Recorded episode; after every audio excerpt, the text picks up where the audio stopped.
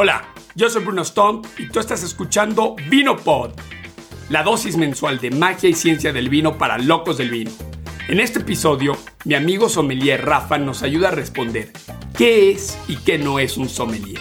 Cada vez que, cada vez que recuerdo eso y que me preguntan ¿y qué es un sommelier y qué hace un sommelier y con qué se come un sommelier? ¿no? yo siempre pienso que el sommelier es como el terapeuta de la pareja. Y la pareja es justo la familia, la persona y este fantástico mundo de, la vid, ¿no? E, e, el vino. Rafa es un apasionado del vino, la gastronomía y la vitivinicultura. Es sommelier profesional certificado por la Universidad Mondragón México y la Escuela Española de Sommeliers en México y en Barcelona. Es level 2 de la WSET Wine and Spirit Education Trust. Cuenta con un diploma en vinos de La Rioja por la Rioja Wine Academy y un diploma en Wine Tasting Sensory Techniques Wine Analysis por la Universidad de California en Davis. Es parte de la Academia de la Escuela Española de Sommeliers y de la Facultad de Gastronomía de la Universidad Mondragón, México. Rafa, bienvenido a Vinopod. Muchas gracias, Bruno. Qué gusto. Sí, que, como la, la vida da vueltas, ¿no? O sea, que te digo que viniendo yo para acá, le digo, mamá, no vas a querer a quién voy a entrevistar a, Rafael Villeda. Dice, ¿cómo crees? ¿Pero por qué? Le digo, pero, pues platícame, le digo, ma, vengo yo a descubrir, o sea, la historia de Rafa, ¿no? Entonces me gustaría que arrancar, que nos cuentes cómo te pica el bicho del vino. Oye Bruno, pues primero que nada yo quiero agradecerte. Yo desde que vi eh, tu podcast dije yo, ah, que me entreviste, que me entreviste, que me entreviste. Este, felicidades por el trabajo que haces. Este, además, a ver, yo creo que, si se puede decir, nos conocemos de hace desde el del kinder, ¿no? años, años, años. Años de conocernos y pues bueno, siempre, siempre un recuerdo de una persona con unos valores impecables y te sigo viendo y te sigo viendo ese chamaco que corría con un poquito menos de pelo, eso sí. sí pero, pero, este, pues muchas gracias, eh, gracias por tenerme aquí.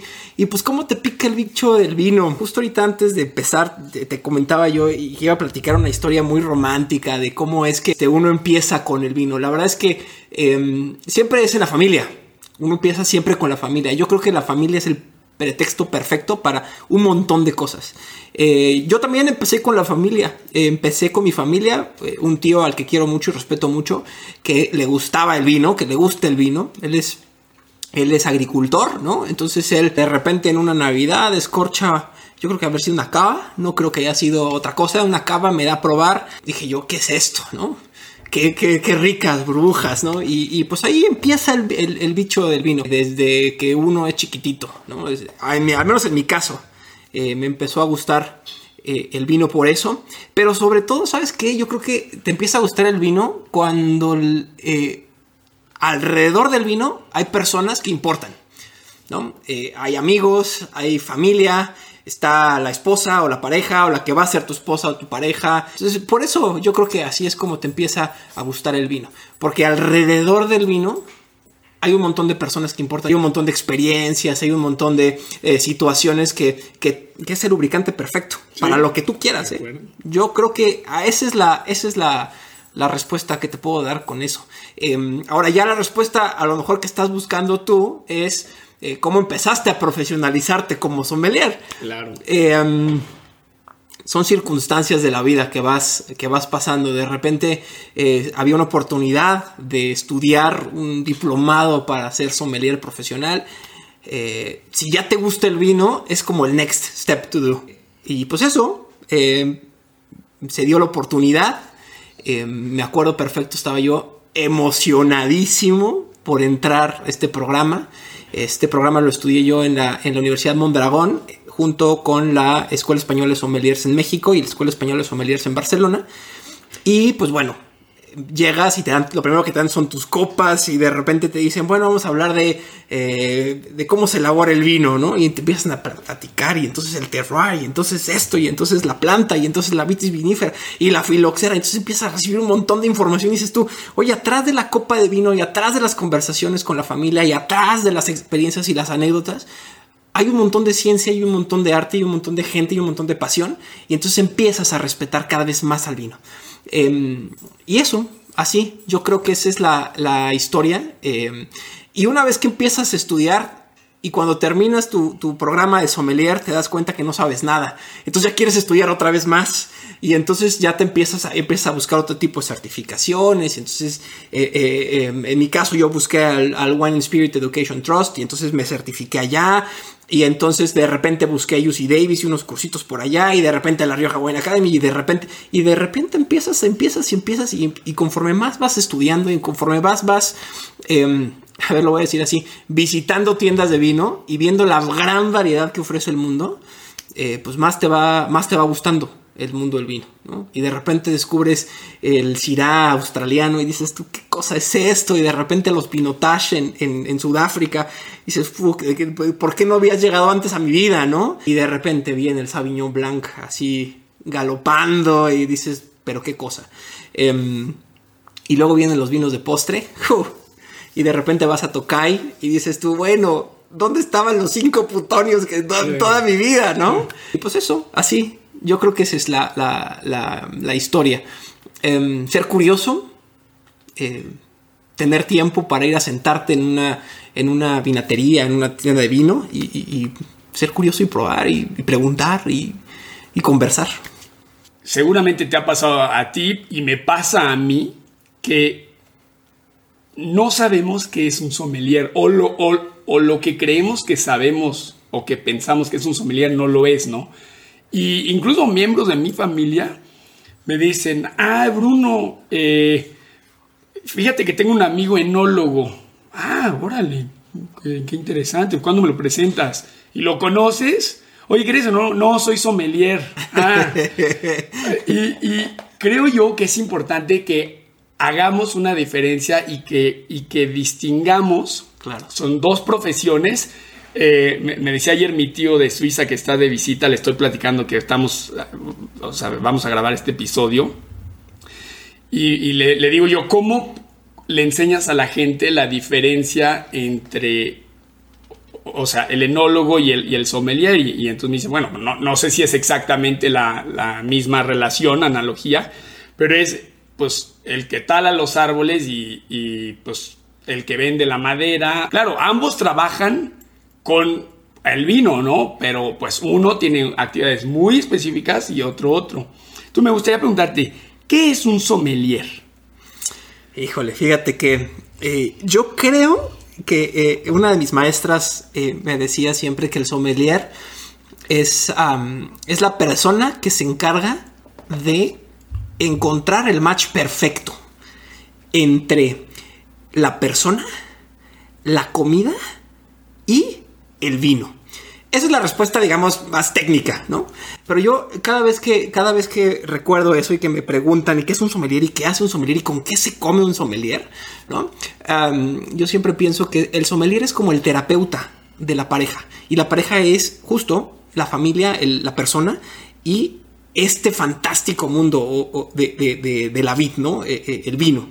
Eh, es el terapeuta, es el que se encarga de acercar a, a las personas el vino y que eh, les ayude a encontrar estas experiencias que quizás no se habían, eh, eh, no se habían atrevido a probar eh, con la comida, por ejemplo, ¿no? Es aquel que recomienda los maridajes. Yo creo que lo que dice tu tío este, es muy cierto, ¿no? Entre, entre el que hace, la, el que corta la madera y el que vende la madera, sí, puede ser, ¿no?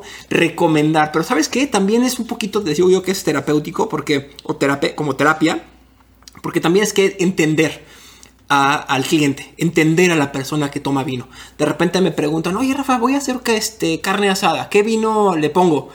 Digo, pues el que tú quieras, la verdad que quieras, el que más te guste. Eh, luego me peleo con, bueno, no me peleo, pero sí, sí difiero con algunos sommeliers que dicen, no, no, no, a ver, con esto tiene que, tienes que meter esto y, eh, por ejemplo, el, el, pescado siempre va con blanco. Es cierto, va con el que te guste, la verdad. Eh, tienes que conocer, el sommelier es aquel que conoce al cliente. Si es un cliente que va empezando en el mundo del vino o es un cliente que ya está digamos, tiene experiencia, que conoce, eh, que ha viajado, que, que, que, que, ha probado diferentes, diferentes uvas, ¿no? Eh, hay que conocerlo y para eso hay que saber escucharlo. Eh, el sommelier es la persona que es bien preguntón. Siempre que me dicen, ¿y voy a comer pasta o voy a comer pizza. ¿Con qué marido mi vino? En realidad la respuesta correcta es con el que, el que quieras, ¿no? El, 80% de los vinos son maridables con el 80% de la comida. Em, pero también el sommelier es el que cuenta historias alrededor de la pizza y el neviolo que le vas a poner, por ejemplo, ¿no? Se me hizo agua la boca nomás de, de pensar. Em, o el, sommelier es justamente aquel, aquella persona que te va a, eh, a, guiar en el camino de ir conociendo más y más y más vinos, ¿no? Eh, empiezas, por ejemplo, con, pues claro, con las uvas más, a lo mejor unas uvas más, más bueno, quiero, no quiero decir uvas sencillas porque también hay grandes complejidades, pero por ejemplo puedes empezar con, pues a lo mejor unos Beaujolais Village, ¿no? Unos Beaujolais así muy, muy, muy alegres, muy felices, a lo mejor una persona que no, no necesariamente esté buscando estas corpulencias y estos taninos así elevadísimos y estas eh, grandes experiencias de los vinos, puedes pagar 300, 400 pesos por un gran vino o 200 pesos por un gran vino que te va a hacer igualmente feliz. Yo creo que el vino, tenemos que empezar a quitarle etiquetas y desmitificarlo, es el pretexto perfecto para pasarla bien. Y te acompaña perfecto, eh, pasando bien. Entonces, lo que hace un sommelier es eso, ¿no? Acompañar, aconsejar a las personas. Eh, hace rato antes de que empezáramos decías tú, bueno, es que los sommeliers ahora en el restaurante, sí, bueno, en el restaurante sí, pero habemos sommeliers que no trabajamos en restaurantes, ¿no? Que estamos en las tiendas de vinos, por ejemplo, que estamos en la academia, por ejemplo, o que estamos en nuestras casas estudiando, ¿no? Y proponiendo, o estamos eh, en la familia, hay gente que está, eh, eh, digamos, este, se profesionaliza como sommelier como hobby, ¿no? También puede ser. O hay sommeliers que están comprando uva alrededor del mundo, ¿no? Hay una empresa que todo mundo conocemos, porque todo mundo hemos ido ahí, que venden cosas muy, muy grandotas. Y hay sommeliers que se dedican en el mundo a viajar y a comprar uva y etiquetar uva. Grandioso, ¿no? Sí, y de hecho, bueno, a mí, eh, para mis clases, yo justamente siempre uso los vinos de Costco, de hecho. Mm. Siempre. Es que es la. Siempre son vinos clásicos, perfectos. Bien hechos, sí. Bien hechos. Creo que es, de hecho, lo, digo sin tener el dato preciso, pero me parece, o sea, es de los compradores de vino más grandes del mundo. Si no es que es el más. Sí. Sí. Y la verdad es que cuando tú vas y comparas el, por ejemplo, el vino de Costco, ¿no? Eh, la etiqueta que son paréntesis, están bien gachas, o sea, están feas. Sí, fatal, fatal, gachísimas. fatal pero lo pruebas y dices tú, órale. Sí, sí, y pues unos pesos, bastantes pesos más abajo, ¿no? Sí. también hay que, hay que eh, atreverse. Ahora el tema de la... El otro día en una, visitando una bodega les preguntaba yo, oye, ¿qué es innovación en el mundo del vino? A un enólogo. Me decía, bueno, la innovación ahora es regresar a lo que estábamos haciendo antes, ¿no? Poquito. Y lo veía y le decía, pues sí, un poco sí, es regresar a lo que estábamos haciendo antes. Pero luego empezó a decir, bueno, entonces hay que meterle más madera. Oye, espérame, ¿no? Eh, eh, y otra vez, en otra bodega me dijeron, innovación del mundo de vino es, va en las etiquetas, ¿no? Y entonces de repente empieza a poner etiquetas que cambian de color cuando llega el vino a la temperatura, ¿no? O de repente empiezas a encontrar, eso está padrísimo, o de repente empiezas a poner eh, etiquetas que tienen códigos QR y entonces escaneas y entonces ves la cata en vivo, ¿no? Eso también está padre. O por ejemplo, de repente ves etiquetas, vinos sin etiqueta y nada más unas palabras y dices tú, ¿qué onda con esto, no? Padrísimo. Eh, pues sí, está. Y Rafa, platícanos, ¿qué estudios realiza un sommelier? Mira, em, hay diferentes organismos certificadores alrededor del mundo para, para certificarte como sommelier. Eh, en México hay muchos lugares donde uno puede estudiar para ser sommelier y certificarse como sommelier. Eh, yo te diría que en el mundo eh, los dos más grandes que existen pues es el Court of Master Sommeliers. ¿Y la Corte? La Corte, exactamente, y el Wine and Spirit. Ajá, el WSET. Es correcto, exactamente. que son los dos más grandes del mundo. Yo creo que un sommelier, por ejemplo, que trabaja en, cruceros o un sommelier que trabaja en, en restaurantes, de la nacionalidad que sea, yo creo que te piden una de esas dos certificaciones.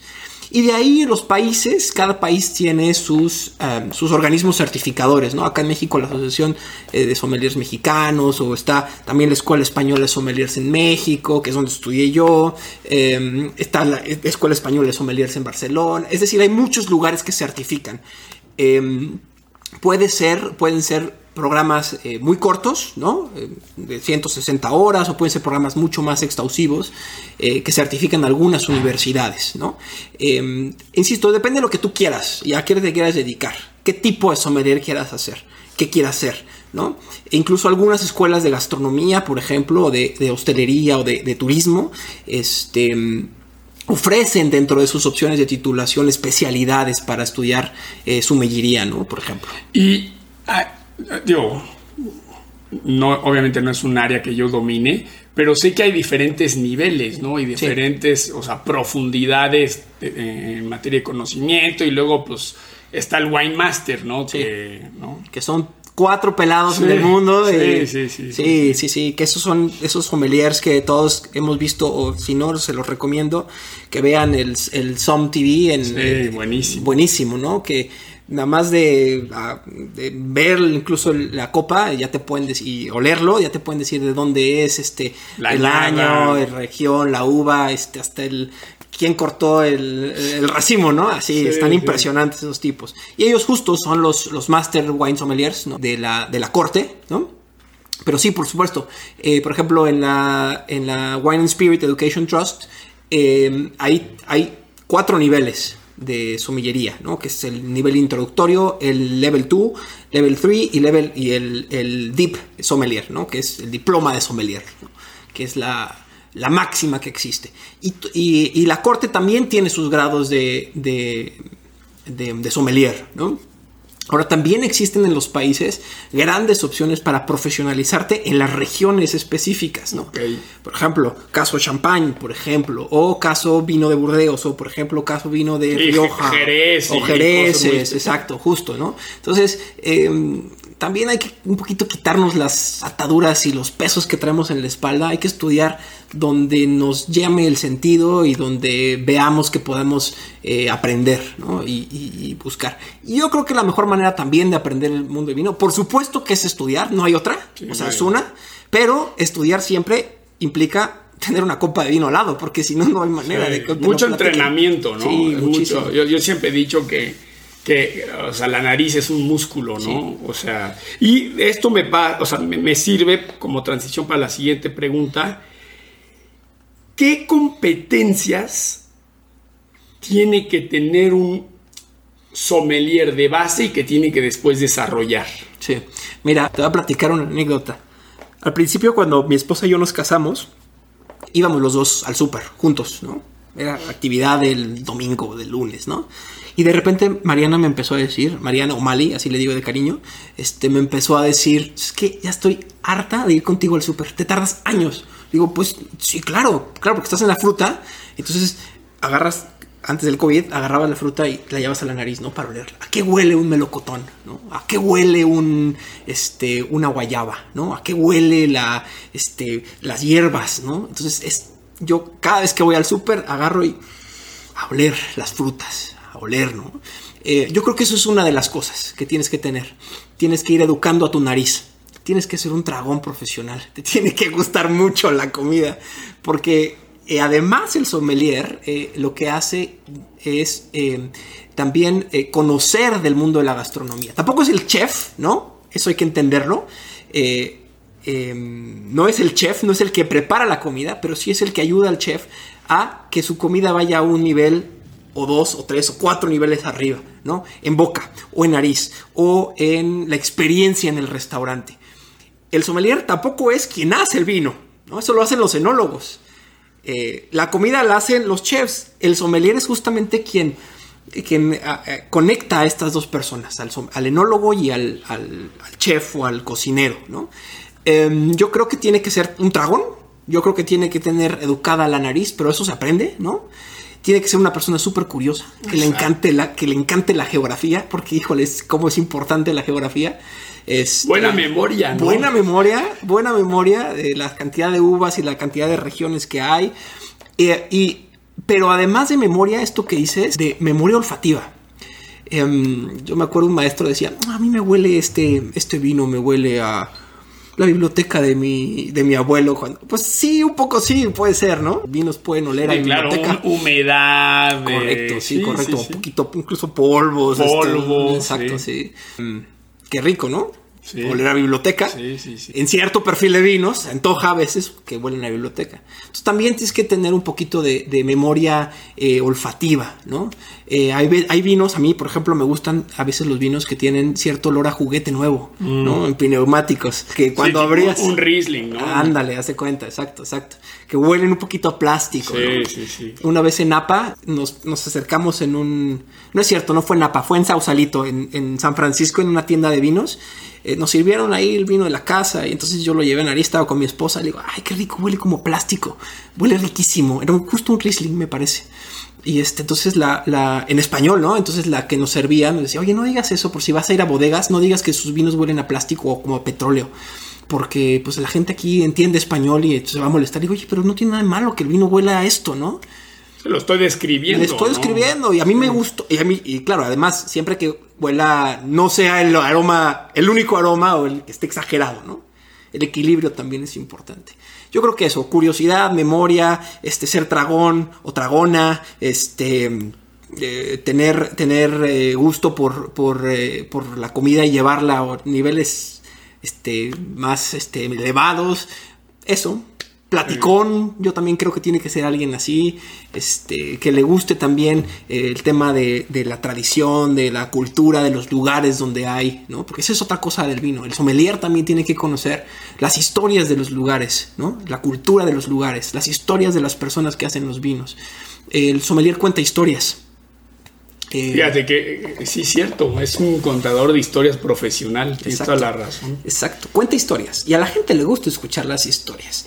Em, yo cuando hago mis catas, sí, bueno, la descripción del vino, sí, por supuesto, las descripciones técnicas, las que te enseñan en la escuela, ¿no? Las de las del WSET, pues son así muy estrictas, las de la corte, pues más todavía, ¿no? Los protocolos. A veces vale la pena romper un poquito los protocolos y empezar a, a contar historias sobre las personas que hacen los vinos, ¿no? Eh, de dónde viene esa primera planta, ¿no? Que la, sembró el, tatarabuelo, el abuelo, las bodegas milenarias que hay en Francia, en España, en Italia, ¿no? Cómo se hace el vino, cuántos años tiene la planta. E incluso, por ejemplo, acabamos de regresar de, de, mm, Ribera del Duero. Estuvimos visitando a nuestros amigos de Emilio Moro ellos tienen una tradición bastante larga, ¿no? Y una de las, eh, una de las sommeliers eh, allá nos platicaba, sí, hace poquito vino eh, la Felisa. La Felisa es la esposa de Emilio Moro, ¿no? O digamos, el que empezó con el tema del vino en la Ribera del Duero, ¿no? Y entonces tú la ves y, es una mujer, pues ahí caminando, viejita, feliz, e increíble, que además llega y dice, quiero una copita de vino y a sus ochenta y tantos años anda con... Eso es la clave de la felicidad, ¿eh? Y de la longevidad del... Este, la copita, de, la vino. copita de vino. Y, esas historias son las que, las que vale la pena contar. Eh, las historias que hay detrás de eh, las personas que están haciendo esto, ¿no? Eh, el vino, al final. ¿Y qué campos de trabajo, ya, ya, ya medio nos diste una pista, puede trabajar un sommelier? Mira, em, en realidad, digamos, el, un sommelier puede trabajar, por supuesto, en restaurantes, en hoteles, en cruceros, en toda la industria turística, ¿no? De servicio. Puede trabajar en tiendas de vino, ¿no? Recomendando vino. Puede trabajar como académico, enseñando a otros, por supuesto. Eh, puede trabajar, eh, por supuesto, haciendo investigación, ¿no? Eh, puede trabajar en bodegas, acompañando al enólogo, porque a veces los enólogos tienen la idea.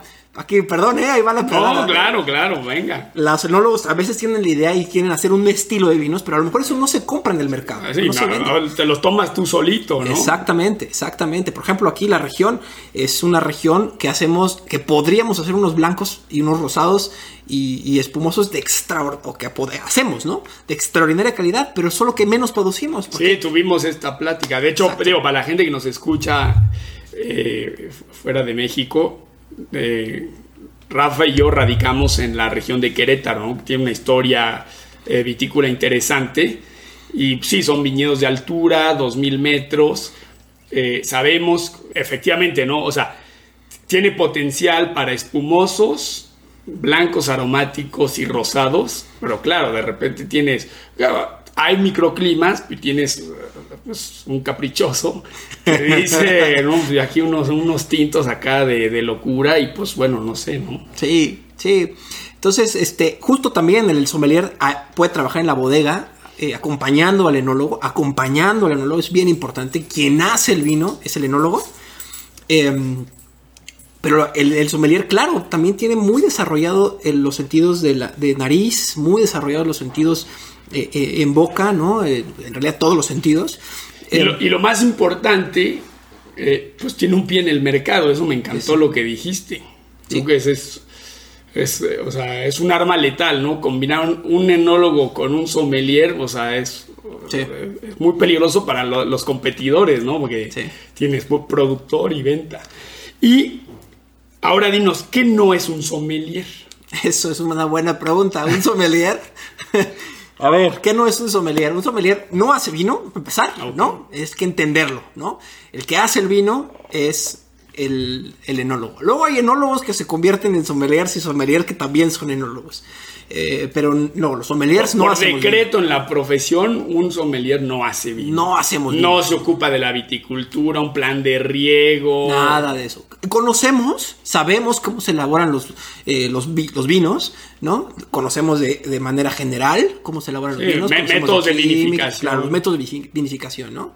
podemos hablarte de ellos cuando la gente te pregunta, este, ¿y qué método de conducción tuviste, tuvo esta, esta uva? Ah, dices, ah, es espaldera, no te preocupes. Ya, listo. Sí, sí, sí, Sabemos de eso, ¿no? Pero no podemos, eh, digamos, eh, con el tiempo, claro, si vas siendo curioso, vas en, eh, este, yo creo que es el siguiente paso, ¿no? De los sommeliers, ir metiéndose un poquito más. Y es también el siguiente paso de los enólogos, ir metiéndose un poquito más en el mundo de la somillería. pero pero sí, un sommelier no hace vino, hay que empezar desde allá. Entiende cómo se hace, pero no lo hace. Eh, puede acompañar. Tampoco el sommelier es el que cocina. ¿no? Ah, el que cocina, el que cocina es el, el, chef, ¿no? El cocinero, el, gastrónomo, o la mamá en casa, ¿no? O este, uno mismo a veces también se aventura a cocina. Pero no soy el especialista en la cocina pero sí es el especialista en probar toda esa cocina. Si le falta acidez, si le falta este amargor, si le falta dulzor, si le falta mm, el crispy, si le falta cualquier cosa, ¿no? Em, también es el, eh, eh, o que no es un sommelier. Un sommelier tampoco es el, el, el que, el que te tiene que decir qué vino va con qué comida. Ok. Yo estoy ahí bien. Y tampoco es el que tiene que decirte cómo te tienes que tomar tus vinos.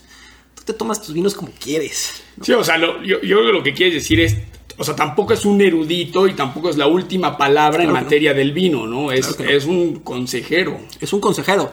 Y es un consejero que te va a recomendar con base en su experiencia y con base en la lectura que haga de ti. Em, de qué tanto tiempo llevas, qué estilo de vinos te gustan, ¿no? Em, o, por ejemplo, que te va a recomendar eh, con base eh, eh, en, su historia, en lo que a él le guste, ¿no?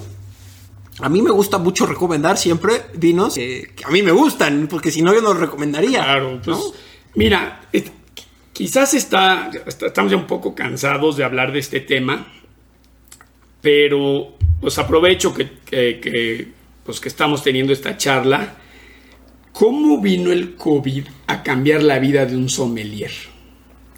Em, pues como todas las, como todas las profesiones tuvimos que reinventarnos.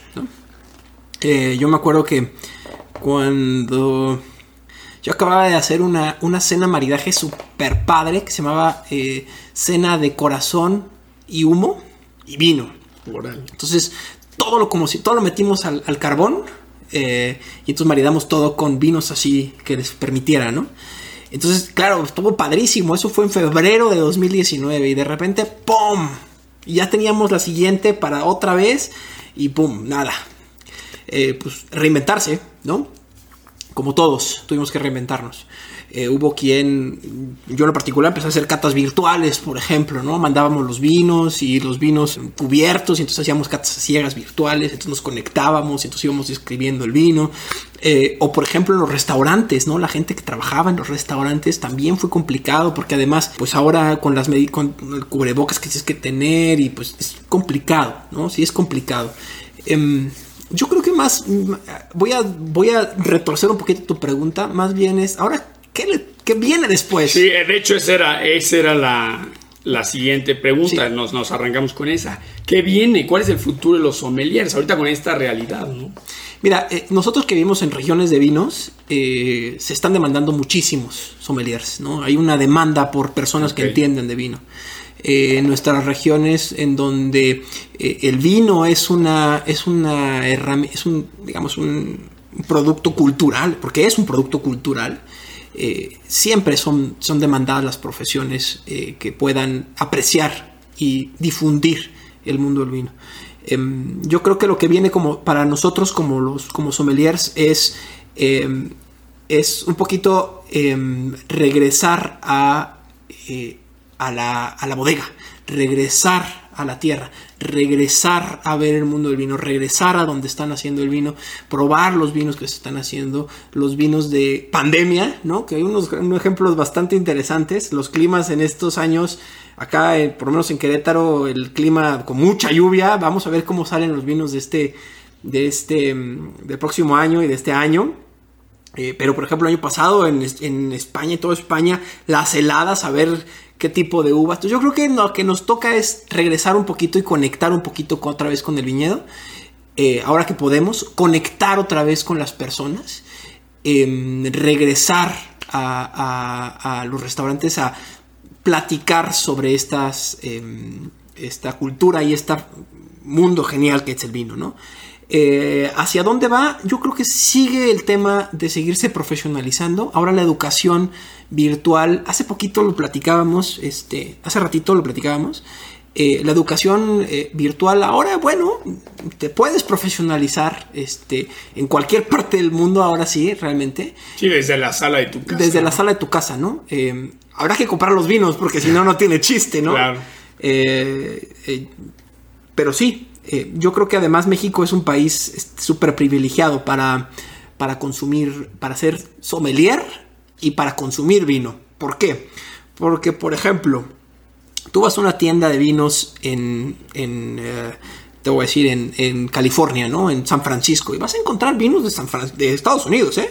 Y vinos de Napa, y vinos de Sonoma, y vinos de... Pero vinos de, de, California. Y entonces acabas una tienda de vino y vas a encontrar vinos de California, y vinos de Sudáfrica, y vinos de Nueva Zelanda, y vinos de Francia, y vinos de España, y vinos de Italia, y vinos de, este, ahora hay vinos de China, ¿no? Y luego vinos, este, de Hungría, y vinos de Suecia, y que por cierto, hace poquito en un restaurante, la segunda vez que me hace llorar una botella de vino, un vino de, sueco, la cosa increíble. Pero eso, justo, ¿no? Regresar y conocer. Yo creo que em, profesionalizarse, seguir, seguir aprendiendo. El mundo cada vez es más competitivo, pero también hay más herramientas para seguirte profesionalizando. Y luego están, bueno, muchas regiones están reinventando, otras están regresando, como tú decías, a lo ancestral. Sí. sí, esta profesión no puedes parar y, o más bien tu profesión no puedes parar y tienes que estar constantemente actualizado. Sí, constantemente actualizado. Hay una tendencia muy, muy, muy bonita. Eh, creo que Zucardi justamente sacó una. Zucardi o. no me acuerdo. Es un viñedo, es una, es una bodega en, Argentina. Unas playeras que sacan que es más fruta, menos madera. Mm. Otra vez, vamos ahora el, el bandazo hacia otra vez la frutalidad, ¿no? Es lo que está exigiendo el mercado. Pero también cuando nos tenemos que olvidar de la madera, porque también la madera está rica, ¿no? Oh, Sentir la madera. Ayer justamente en la noche descorchamos una, dos, dos botellas eh, de eh, San Juan de la Vaquería, unos viñedos en Saltillo. Muy buenos los vinos. Un super premium, vino premium, ¿no? El vino premium que tienen ellos. 28 eh, meses en barrica, una cosa así, muchísima madera. Y de repente uno que tenía 12 meses, un, digamos, un criancita, vamos a ponerlo así, o un crianza, sin ser crianzas o reservas, porque no tenemos esas denominaciones acá. Pero claro, la familia lo estamos haciendo, los descorchamos los dos, los dos de la misma, de la misma eh, bodega, los dos de mezcla de Cabernet Sauvignon y Merlot. Y, ah, y yo acabando les dije, ¿saben qué? A mí me gustó más el crianza, ¿no? O sea, la frutalidad, la acidez, el tanino, los aromas, estaban ahí súper súper contentos. Y de repente olíamos el reserva, también un gran vino, pero la madera sí, que llegaba hasta todo, ¿no? O sea, que inundaba la madera. Em, también depende de los gustos, ¿no? No, los, los paladares cambian, eh, eh, o sea, es muy cambiante. Sí, sí. Ahora me gustaría, antes de que de que nos platiques de tu proyecto, a ver, ¿qué onda con el, un vino corchado y un gusto corchado? Digo, sin, meterte a la ciencia, eh, a ti como sommelier, estás ya sea en un restaurante, eh, estás trabajando en una tienda de vinos. ¿Qué pasa cuando llegan y te dicen, oye, pues hay, una, hay, una, hay un problema con el vino, está corchado? Sí, a ver, yo creo que ahí hay que empezar a distinguir, pero ¿qué es eso de vino corchado, no? O sea, ¿qué huele el corcho? El corcho huele a corcho, ¿no? Este, pero para, para imaginarnos a qué olería un corcho, por ejemplo, Sería, podría decir, todo el mundo hemos el cartón mojado. A mí se me imagina que huele así, ¿no? Cuando mojas un, un, cartón, es un aroma muy tradicional y todo el mundo hay una memoria olfativa y a todo el mundo que está escuchando dice, ah, sí, cartón mojado. A eso huelen los vinos corchados, ¿no? Un sommelier, cuando en un restaurante te abre el vino y te ofrece el corcho, en realidad no te ofrece para que lo huelas realidad te ofrece para que lo para que lo toques y para que veas si es que se deshace o si es que está firme o si es que está em, eh, sí firme no al final eh, el corcho huele a corcho eh, si no está uno entrenado para en el corcho detectar los aromas los defectos del vino eh, será muy complicado. En realidad, eh, el sommelier es quien debe de hacer eso. Cuando se descorcha una botella de vino en un restaurante, el sommelier en ese descorche, en este movimiento que hace del corcho, que pasa, tiene que pasarlo por nariz.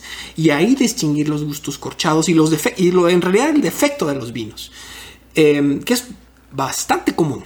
Que es bastante común, ya sea por un mal proceso de, de guarda o por un mal proceso de, en, la bodega, o bien porque el corcho está defectuoso. Sí, claro. Eh, platicando con un, eh, enólogo hace poquito, me decía, tuve que regresar un lote enterito de corchos porque pues estaban malísimos, estaban mal, ¿no? Tenían defectos. Em, yo de repente guardo esas botellas para las clases. Sí, claro, son tesoros. Sí, son tesoros. son tesoros, para, para enseñar los defectos del vino. Todos los vinos tienen defectos todos los vinos tienen defectos. De hecho, pues así funcionan las calificaciones. Así Barker y los demás. Sí, gana el que tiene más ausencia de defectos, no forzosamente más cualidades, ¿no? Exactamente, exactamente. Y ahora todas las tiendas, por ejemplo, eh, sé de las tiendas que tenemos aquí, por lo menos en, la región, eh, todas las tiendas, si tú descorchas un vino y te tiene, trae los defectos muy claros, ¿no? De olores a pintura, por ejemplo, es otro defecto muy clásico, o mucho, mucho pintura, por ejemplo, eh, o el, gusto corchado, por ejemplo, o reducciones reducciones, vinagres, exactamente. O trapo, o trapo húmedo como de cocina, ¿no? El trapo que de repente está sucio y que queda ahí. Eso pueden oler los vinos a veces, son defectos. Ahora también hay que empezar a entender que hay vinos evolucionados y que también son bonitos ver esos defectos en los vinos, ¿no? Esa evolución en los vinos. Claro, tú ves cuando lo perdonas, ¿no? Mira, yo, eh, o sea, yo recuerdo que la única vez que he probado el Vega Sicilia único fue una, me parece añado 89, y había un pequeño corcho, ¿no? O sea, me, refiero, estaba ligeramente corchado, a lo perdonas, ¿no? Y dices, mira, ok, vamos, o sea, sí está ahí. Creo que es importante también decir, ya, ya haremos un episodio de, sobre el, el problema de un vino corchado. Es importante decir que no es o sea, no es que el vino, no es que haya habido un problema de vinificación, sino es una contaminación, ¿no? Es esta molécula, el tricloranisol, que pues como tú dices, puede venir del corcho, el 90% de las veces viene el corcho, pero también puede venir si tú estás guardando, eh, almacenando tu, o sea, tu vino en donde hay eh, pues madera, la madera, ¿no? o sea, es, es un hongo que va a transformar pues o sea, estas moléculas que hacen un relargamiento hacia el vino. Esto pasó un caso muy famoso que vinos con taparroscas se corcharon en Suiza. Y dicen, pero ¿cómo esto pasó? Y esto llegó, o sea, Corte Suprema, análisis químicos y venía la contaminación de los pallets, de las tarimas de, madera. fíjate. Entonces, por eso el enólogo siempre es muy picky de de dónde viene esa madera y te pide, ¿no? Que sea TCA free, que esa madera no se haya tratado con cloro. De hecho, viene de ahí. Eh, es importante decirlo que pues no es problema del enólogo y que si tú tú tienes que poder aceptar como sommelier que te rechacen un vino porque está corchado, como el enólogo va a aceptar, oye, está corchado, bueno, la industria tolera un 4% de corchos que te van a hacer un vino corchado. Porque como dices tú, hay enólogos, ¿sabes qué? Va todo el lote para afuera. Sí, O sea, sí. yo hice mis pruebas, probé 100 corchos y me salieron 10, o sea, 10 vinos corchados. eh, adiós. Sí, sí, sí, sí, exacto. Y ahorita que comentaste los eh, de taparrosca, eso es una cosa que también me gustaría decirlo. Hay que quitarles el, el- eh, perderles el miedo a comprar un vino de taparrosca. Hay grandes vinos de taparrosca, uh, buenísimos, ¿no? Este, Australia y Nueva Zelanda son eh, el ejemplo perfecto. Ellos no, un vino premium que puede tener pues de guarda, pues, ellos le meten este taparrosca, ¿eh? Sí, Sin 50 dólares. sí, O sea, sí, sí. ay, sí, sí, justamente un Shiraz 50 dólares y órale, topa Sí, rosca, sí, sí, ¿no? Taparrosquita y bien, y funciona súper bueno. Sí. Y mira, sonrío porque mm, se me hace agua la boca, ¿no?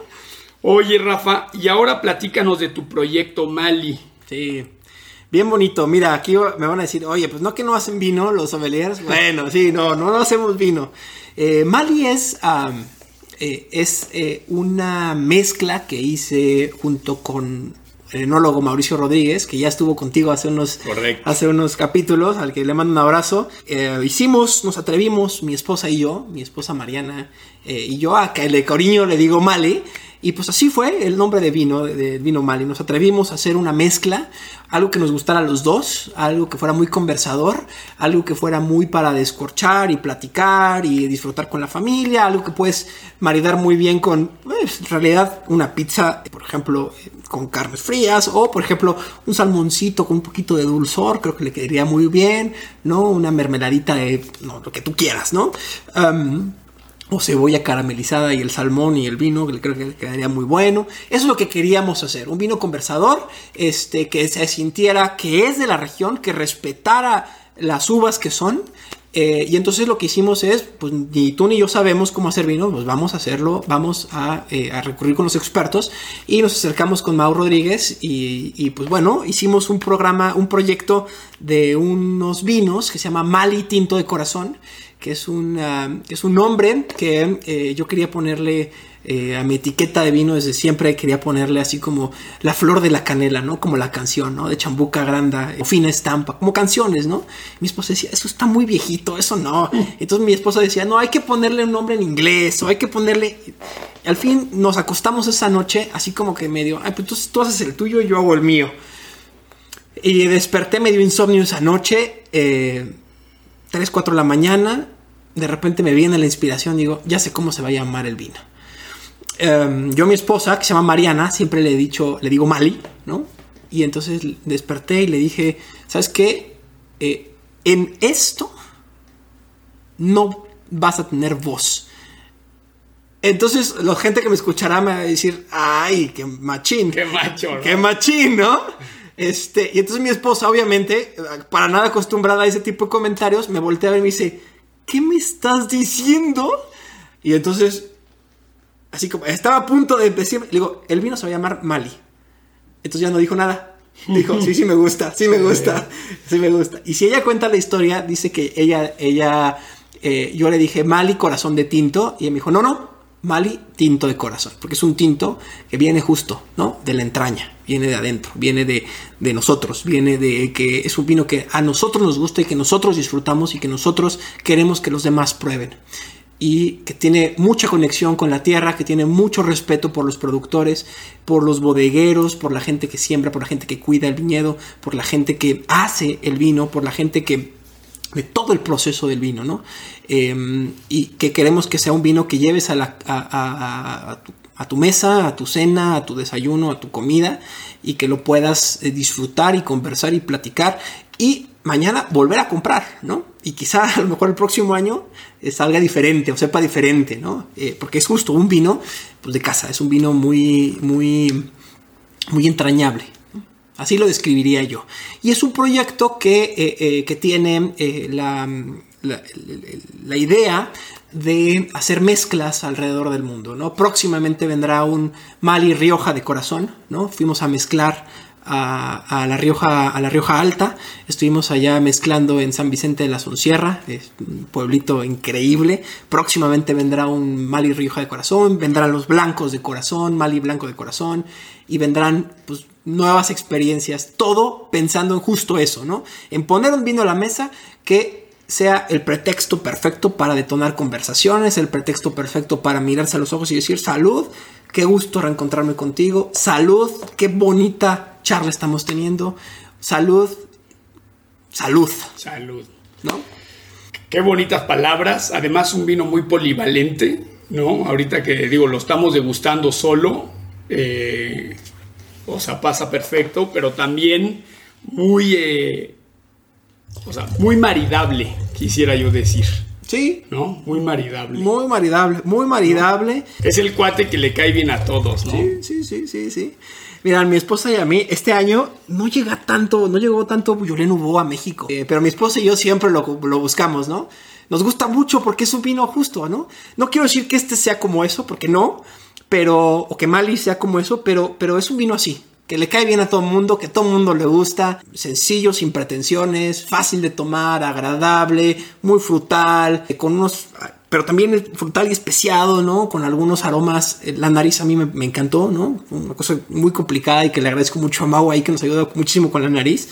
Rafa, ¿qué consejo le darías a un Rafa que apenas se va a lanzar, o sea, ya está muy picado por el bicho del vino y se va a lanzar como profesional en el vino?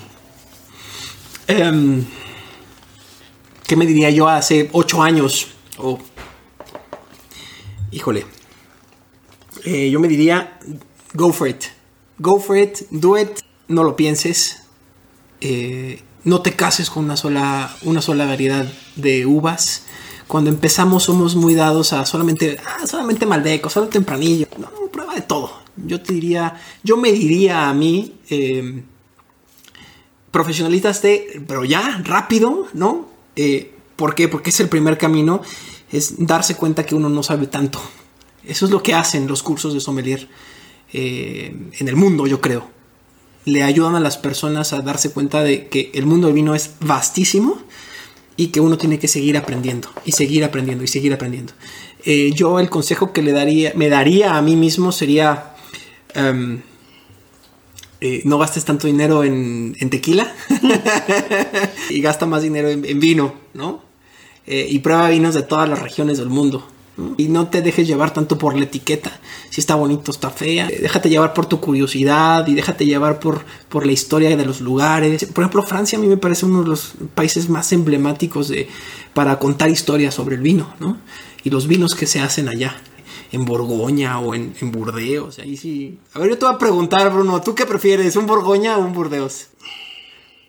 es que es complicadísimo. Es complicado, digo, son regiones muy emblemáticas. Yo fíjate que es, eh, mira, hay muchas tendencias que no, con las que no compato, digo, y ya me, esto me va a llegar un chorro de correos ahí de gente enojada. Por ejemplo, yo esta cuestión del vino natural no me la creo. O sea, es una moda y estoy seguro que así como está llegando y que está toda des... O sea, no sabes bien qué es un vino natural y que no. Y ojo, ¿eh? Tengo amigos que hacen vino naturales y, naturales y, me gustan sus vinos, pero porque son buenos, no porque son naturales. Eh, entonces, estas tendencias pues no, no, no van un poco con mi filosofía, pero una tendencia que sí me gusta es lo que platicábamos en, eh, hace un momento en la cuestión de la, la elegancia y menos barrica. Eso a mí me gusta. Y es yo justamente defino, o sea, pues Burdeos y Borgoña, ¿no? O sea, ahora, ojo, eh, sé que es peligroso, son palabras peligrosas generalizar, sobre todo en el mundo del vino, pero, o sea, sí tienes una tendencia, pues Burdeos, barrica nueva, mucho power, mucha concentración, y Borgoña, pues es que partes de una materia prima frágil, eh, un, Pinot Noir que, híjole, tú le metes mucha barrica y lo matas. Y lo matas, sí, claro. Eh, y pues el Pinot Noir, que por sí tienes poco color. De hecho, la gente que ha probado un, Pinot Noir de Borgoña clásico parece rosado. Sí. En Suiza no hacemos trampa y porque tenemos derecho de ponerle pues vino mucho más colorado, metíamos variedades, no tintoreras, pero hay una que se llama enchelota, que esencialmente te aporta color y nada más. O sea, porque el consumidor suizo no te acepta un Pinot Noir, o sea, que, que hayas hecho 100%, que dices, este rosado, esto aquí me vas a ver, ¿no? Claro. Entonces, fíjate, o sea, quizás ahorita te diga, o sea, puedo disfrutar ambos, pero me voy con esta nueva corriente, me gusta de buscar la elegancia. Por encima de. Por encima sí. de. Y mira, y esto te lo digo como enólogo, está padre, también lo comentamos hace rato, como enólogo cada vez tienes que justificar más tu trabajo, ¿no? Porque el enólogo y el doctor es, son las pocas profesiones en donde tu consumidor o cliente cree saber más que tú, ¿no? Entonces tú tienes que poder, eh, ¿no? Cuando llegas al doctor, tú ya le dices, mira, ya tengo esto, ya me metí al Google, doctor Google, ¿no? Entonces receta, Y cuando tienes que buscar elegancia, pues ya no es pues claro, antes las vinos, vinos con madera, pues era bien fácil, ¿no? Duro con el pedal de la madera nueva. Y ahorita es, híjole, bueno, ¿qué herramientas tengo, no? Bueno, vinifica con temperaturas más bajas, conserva más aromas. Yo personalmente no me gusta filtrar los vinos. Ah, si tengo que filtrar el filtro. claro. O sea, mm, mira, pues eh, Rafa, por último, eh, ¿cómo te puede contactar la audiencia y lo más importante, o sea, si soy yo el que está escuchando el episodio, ¿cómo puedo comprar Mali?